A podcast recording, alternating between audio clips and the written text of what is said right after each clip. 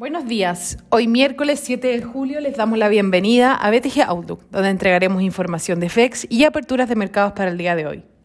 El tipo de cambio abre en 744,00 a la baja con respecto al cierre de ayer, luego una jornada muy negativa para las monedas emergentes y a la espera de las minutas de la última reunión de la Fed.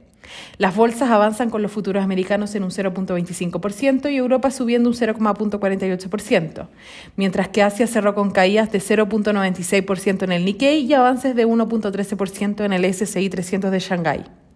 La tasa del bono americano a 10 años cae 1,31%, mientras que el dólar opera estable y el petróleo transa sin grandes variaciones luego de la crisis dentro de la OPEC aún no se encuentra una resolución respecto a los aumentos de producción. El cobre sube un 2.20% en las primeras transacciones, luego una demanda resiliente al aumento de oferta por parte de China, con los inventarios en el país asiático disminuyendo.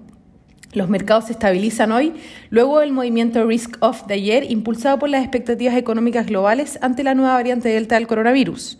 Por otro lado, hemos visto datos en Estados Unidos debilitándose en el margen en las últimas semanas, sugiriendo que la Fed continuará con su política monetaria expansiva, pero las bolsas transando en máximos históricos y con las presiones inflacionarias en el foco. Hoy a las 14 horas se publicarán las minutas de la última reunión de la Fed y la atención estará en las palabras que se usen para mencionar el inicio del retiro de estímulos monetarios. En el plano local, hoy tuvimos datos de la balanza comercial en donde el superávit alcanzó los 1.095 millones de dólares bajo los 1.319 millones de dólares proyectados para el mes de junio. Las exportaciones de cobre registraron una caída respecto al mes previo, mientras que las reservas internacionales se redujeron desde 47.953 millones de dólares hasta 44.952 millones de dólares. Los salarios nominales cayeron un 0.2% en mayo. El tipo de cambio abre en 744, transando al alza en este minuto sobre 750, desacoplándose del resto de las monedas de la región que rebotan hoy.